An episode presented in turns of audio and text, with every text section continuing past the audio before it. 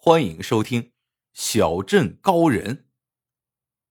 洪门镇位于三地交界之处，是个三不管的地方，常常有避仇躲祸的江湖人士逃到此地。久而久之，这里卧虎藏龙，神秘莫测。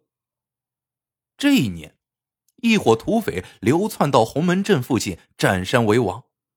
大当家侯天云。武艺高强，心狠手辣；二当家刘霸膀粗腰圆，力大如牛；三当家许赛善使飞刀，百发百中。土匪们想去洪门镇干一票，但听到种种传言，怕那里的人呐不好惹，决定先试探一番。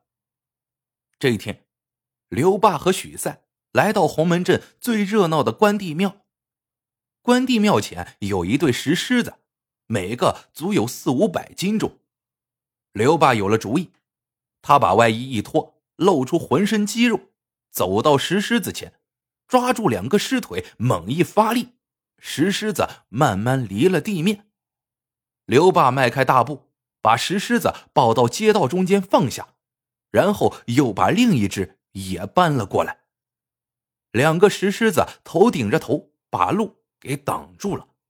行人还能绕开走，但那些挑担的、推车的、抬轿的，那就过不去了。很快，路就被堵住了。刘霸见围观的人越来越多，就跳到石狮子上，大声说道：“听说洪门镇里有高人，我今天特来会会。只要有人能把石狮子搬回去，我掉头就走，从此。”再不踏进洪门镇半步。众人窃窃私语，没人上前。刘霸继续说道：“没人能搬回去也行，只要你们孝敬我一百两银子，八爷我帮你们搬回去。”这时，有人说道：“杀鸡焉用宰牛刀？我小猴子来也。”这个自称小猴子的是个剃头匠，矮小瘦弱。他走上前，像模像样的活动一番手脚，然后捏住石狮子，大喊一声：“起！”可那石狮子纹丝不动。围观的人轰然大笑。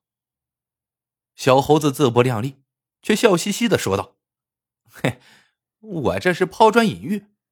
包子张，你天天搬屉子蒸包子，还是你来？”包子张是个精壮汉子，他憨憨的走上前，使劲搓搓手，握紧石狮子，用力一抱，还是一点动静也没有。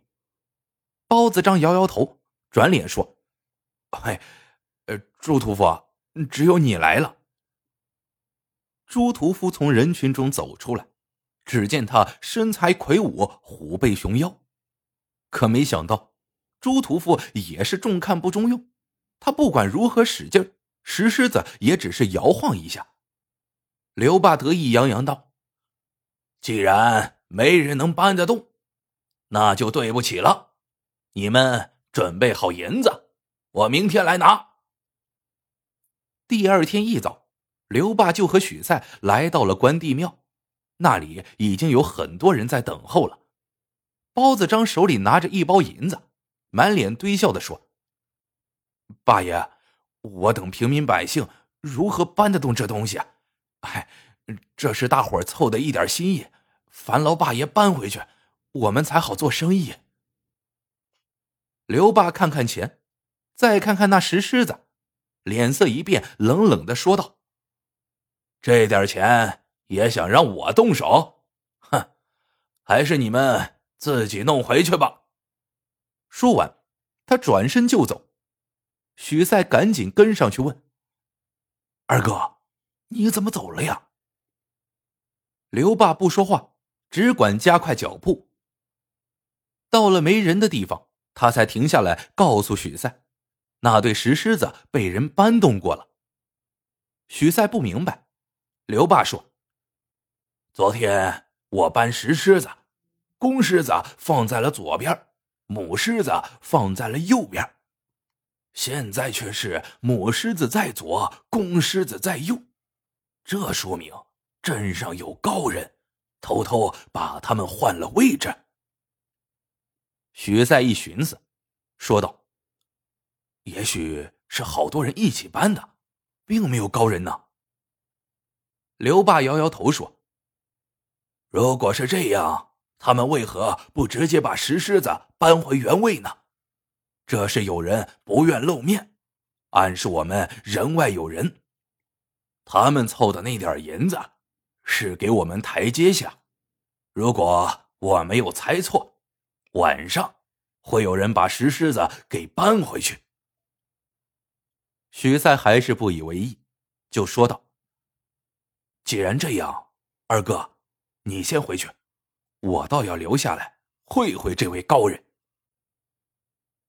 三更时分，果然有一个黑影来了。只见他一把抱起石狮子，搬回了关帝庙前。许赛躲在暗处。看清那人就是朱屠夫，心里暗想：这个朱屠夫力大无穷，是个对手，不如把他除去，日后也少个麻烦。这时，朱屠夫正背向许赛，在搬另一个石狮子。许赛伸手摸向腰间，掏出一把飞刀，却感到不对劲儿，仔细一看，竟是一把剃刀。他拿出刀囊，打开一看，飞刀都不见了，不知什么时候变成了几把剃刀。小猴子，许赛大吃一惊，小猴子给自己换了刀，自己竟然不知道。幸亏小猴子手下留情，如果他要取自己的性命，那还不是轻而易举？许赛惊出一身冷汗，赶紧溜之大吉。回到山寨，天已经亮了。许赛找到刘霸，把这个事情一说，刘霸倒吸一口冷气：“洪门镇真邪门！昨天我回山给大当家的说，他还不信。”两人立马去见大当家。侯天云听他们一说，问道：“依你们的意思，是不要招惹洪门镇了？”刘霸和许赛异口同声的说道：“镇里高手如云，不能去啊。”侯天云却哼了一声，说道：“有高人也未必可怕，那些人都不敢露面，说明他们是有顾虑的。只要他们明哲保身，哼，那就好对付了。”刘霸问道：“大哥。”什么意思？明天我亲自去看看，他们究竟是铁板一块，还是散沙一盘。第二天，侯天云带了几个喽啰下了山，刘霸和许赛也偷偷跟着。